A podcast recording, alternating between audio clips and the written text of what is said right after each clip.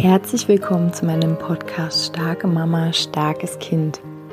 Mein Name ist Julia Singer und ich helfe dir, dich und dein hochsensibles Kind besser zu verstehen, herausfordernde Situationen mit deinem hochsensiblen Kind zu bewältigen und deinen eigenen Weg in Balance, Liebe und Kraft zu finden.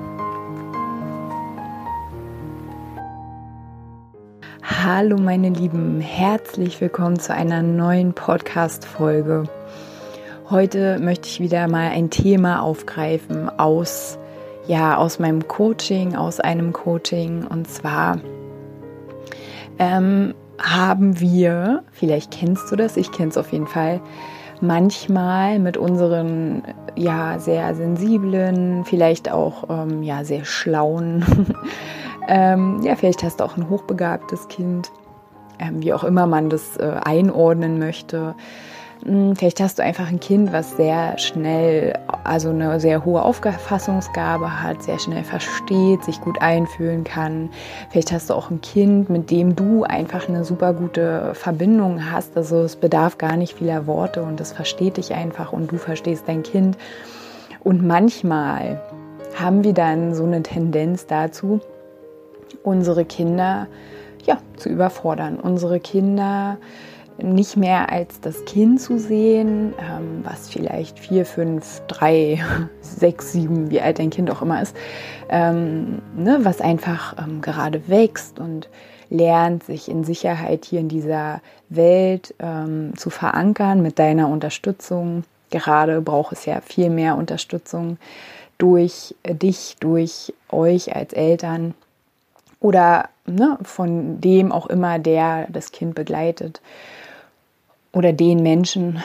Und ähm, ja, also manchmal tendieren wir dann vielleicht dazu, unser Kind zu ähm, überfordern auf so einer ähm, Verstandesebene. Dann äh, neigen wir vielleicht dazu, ähm, es zu einem Gespräch einzuladen oder ähm, ja auch ja, so wie wir vielleicht als Erwachsener mit ähm, Konflikten umgehen.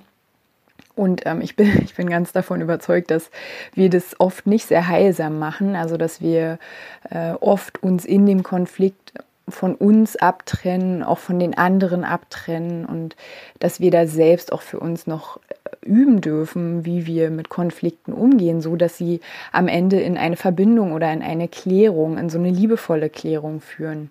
Und ähm, wenn wir also in einer Situation sind, wo beispielsweise unser Kind sehr emotional geladen ist, ja, und vielleicht ist dein Kind nicht so, dass es ähm, darüber spricht oder dass es ähm, ganz klar sagt, ja, es ist das und das und deswegen bin ich jetzt ganz traurig, sondern ja, dein Kind ähm, hat vielleicht eine eher ablehnende Haltung so, ähm, dass es dann oft gar nicht darum geht, in ein Gespräch zu gehen und jetzt auf Verstandsebene herauszufinden, äh, was ist denn jetzt los und äh, jetzt lass uns doch mal darüber reden. Also ich kenne das von mir selbst, dass wenn ich unsicher bin oder wenn ich einfach vielleicht auch ein schlechtes Gewissen habe. Also hör mal in dich hinein, was es bei dir sein kann. Wenn ich mich auf eine gewisse Art und Weise schuldig fühle, dass ich dann anfange, in ein Gespräch mit meinem Kind äh, einzusteigen über, ähm, über die Gefühle oder über die Gründe. Ne? Und die Gründe haben ja dann natürlich gar nichts ähm, damit zu tun, dass wir einfach die Gefühle fließen lassen, dass wir einfach unser Kind in diesen Gefühlen halten, sondern dass wir alle alle Bewegungen, die da gerade in, in unserem Kind sind, also so bezeichne ich jetzt mal die Gefühle, dass wir die in unseren Kopf holen, was wir ja auch gerne machen, dass wir in unserem Kopf sind, anstatt in unserem Körper, anstatt zu fühlen, was da einfach gerade gefühlt werden will, anstatt uns darin zu halten und alles sein zu lassen, was halt gerade ist, holen wir es in den Kopf, bewerten wir es machen manchmal ein Drama draus, ne? verlieren uns so in Bewertungen, dass es am Ende voll die dramatische Geschichte ist, aus der wir irgendwie gar nicht mehr ein, ein, ja, einsteigen, nee, aussteigen können, mm, wo wir uns so total verfangen und eigentlich hätte es gereicht, die Gefühle einfach kurz mal zu fühlen, die Gefühle einfach an ihrem Platz zu lassen. Und du kannst dein Kind sehr gut darin unterstützen, sich nicht in diesem Drama zu verfangen, sondern Gefühle zu fühlen, indem du jetzt, wo dein Kind wächst und gedeiht und sich entfaltet, indem du der Fels bist, indem du der liebevoll haltende Fels bist, indem du da stehst und sagst, okay, ich sehe, du bist traurig. Ich sehe, du bist wütend. Ich sehe dich in dem, was da gerade in dir wildert und wütet und sich bewegen möchte. Weil Bewegung ist am Ende gut. Ne? Emotionen ähm, sind einfach Gefühle, die nicht richtig gefühlt werden dürfen. Und Emotionen werden dann äh, zu Tornadostürmen, Vulkanausbrüchen, äh, völliger Eskalation. Also die Gefühle, die da vorher einfach gefühlt werden möchten.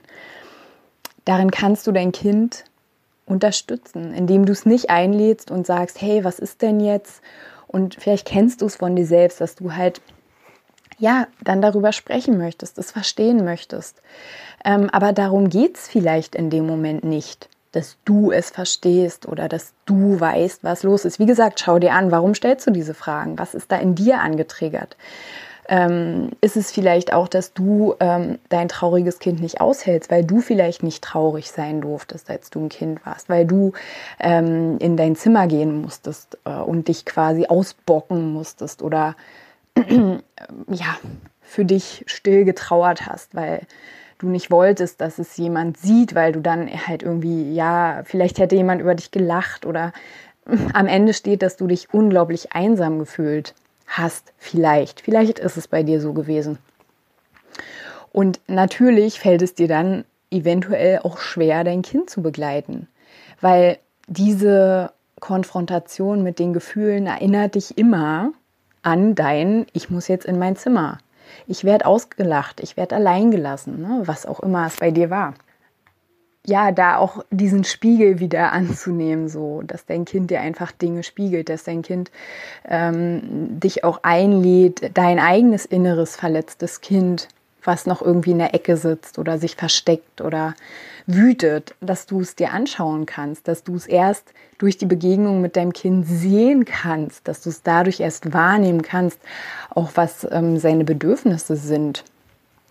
Und genau, also nochmal den Bogen zu unserem Kind.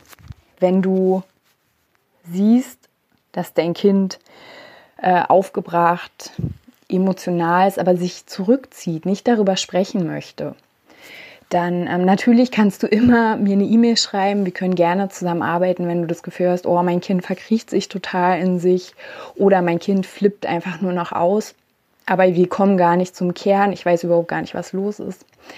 Dann genau, also kannst dich gerne bei mir melden, aber ansonsten immer dieses Bild in dir aktivieren. Ich bin der Fels. Ich stehe hier und ich halte mein Kind liebevoll. Und es gibt manchmal nichts zu analysieren. Also ich finde, bei Gefühlen gibt es nichts zu analysieren. Da gibt es als allererst fühlen, dem, den Gefühlen Raum zu geben. Und du bist die Person, die quasi den Rahmen steckt, die die Sicherheit schafft, weil Gefühle zu fühlen, Gefühlen Raum zu geben, braucht immer Sicherheit. Also der Grund, warum du vielleicht nicht gut fühlen kannst, ist, dass du dich nicht sicher fühlst.